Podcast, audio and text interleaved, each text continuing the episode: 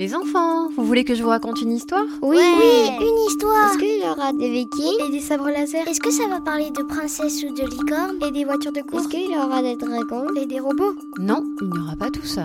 Mais il y aura bien mieux, parce que je vais vous raconter des légendes polynésiennes. Oh, c'est trop cool les légendes polynésiennes. Vous êtes prêts? Oui. Installez-vous bien, fermez les yeux et écoutez. Ok. Je vais te raconter l'histoire de Pélé et de sa sœur Hi'iaka, déesse du hula, du chant et de la médecine. Après le long voyage de Tahiti à Hawaï et les conflits avec sa sœur Namaka, Pélé décida de s'installer sur le volcan Kilauea, le volcan sacré. C'est là que naquit Hi'iaka, qui sortit de l'œuf que lui avait confié Haumea, la mère de Pélé lors de son départ de Tahiti. Hiaka et Pélé étaient très proches. Dévouée à sa grande sœur et très douce, Hiaka était aimée de tous.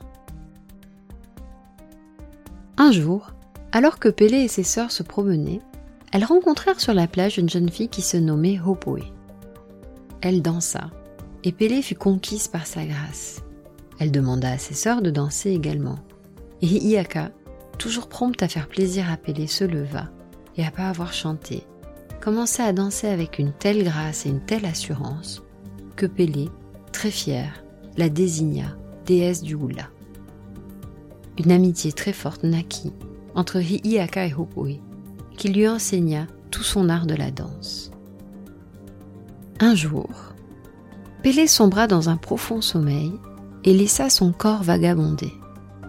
Elle fut alors attirée par le son d'un tambour de hula, accompagné d'une voix merveilleuse elle se transporta à Kawahi, où elle prit la forme d'une belle jeune fille et tomba amoureuse du chanteur, le jeune chef nommé Lohio.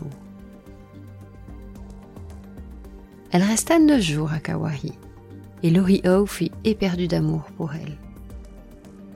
Mais Hiyaka, qui veillait sur son corps depuis son départ, commença à s'inquiéter, et elle chanta une incantation pour ramener Pélé. Dès son retour, la première chose que fit Pélé fut d'envoyer un messager pour ramener Lohio à elle. Hiaka se porta volontaire pour faire ce voyage dangereux, à condition que Pélé protège son bosquet d'arbres sacrés de Lehua et prenne soin de son ami Hopoe. Pélé accepta la proposition de Hiaka, et elle lui fit promettre de revenir avec Lohio avant 40 jours. Elle demanda également à Hiaka de ne pas tomber amoureuse de Lohio, ni même de le toucher ou de l'embrasser.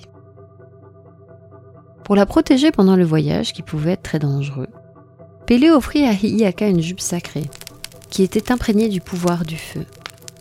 Hi'iaka fut accompagnée dans son voyage par Paho Palei, le gardien des fougères, et en cours de route, une femme du nom de Wahihi Umoa se joignit à eux.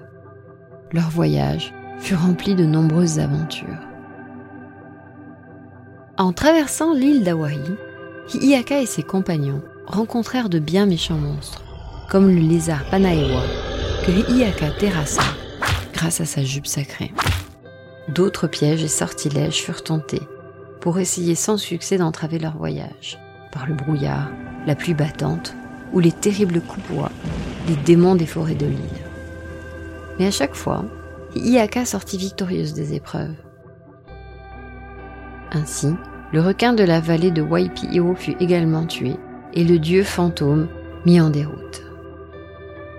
Finalement, elle atteignit Kauai, où elle apprit que le jeune chef Lohio était mort de chagrin d'amour pour Pélé. Elle chanta des incantations et pria longuement pour le ramener à la vie. Elle finit par triompher. Mais malheureusement, elle dépassa le délai des 40 jours qu'elle avait promis de respecter.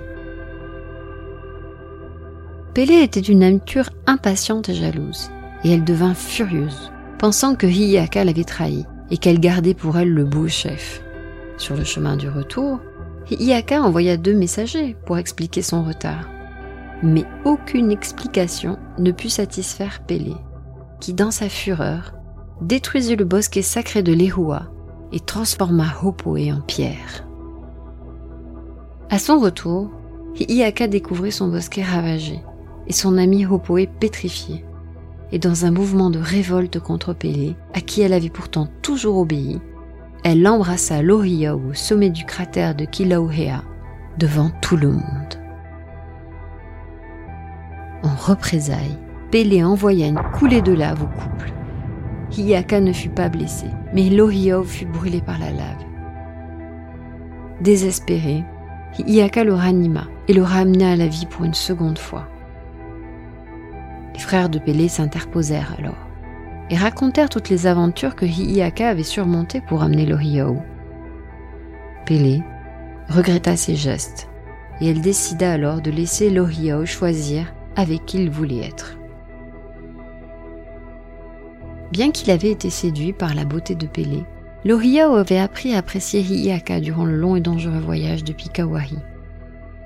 Il choisit donc Hiaka pour sa bravoure, sa loyauté, sa gentillesse, mais aussi sa beauté. Pélé accepta l'union et recommanda à Lohiau de veiller sur sa sœur, comme elle l'avait fait jusqu'à présent. Réconciliées, les deux sœurs s'étreignirent.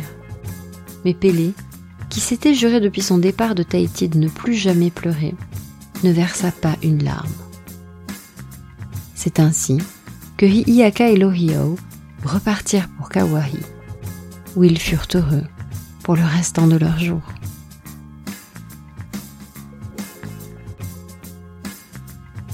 Cette histoire est issue de la tradition orale polynésienne, des recueils de Tahiti aux temps anciens et Océania.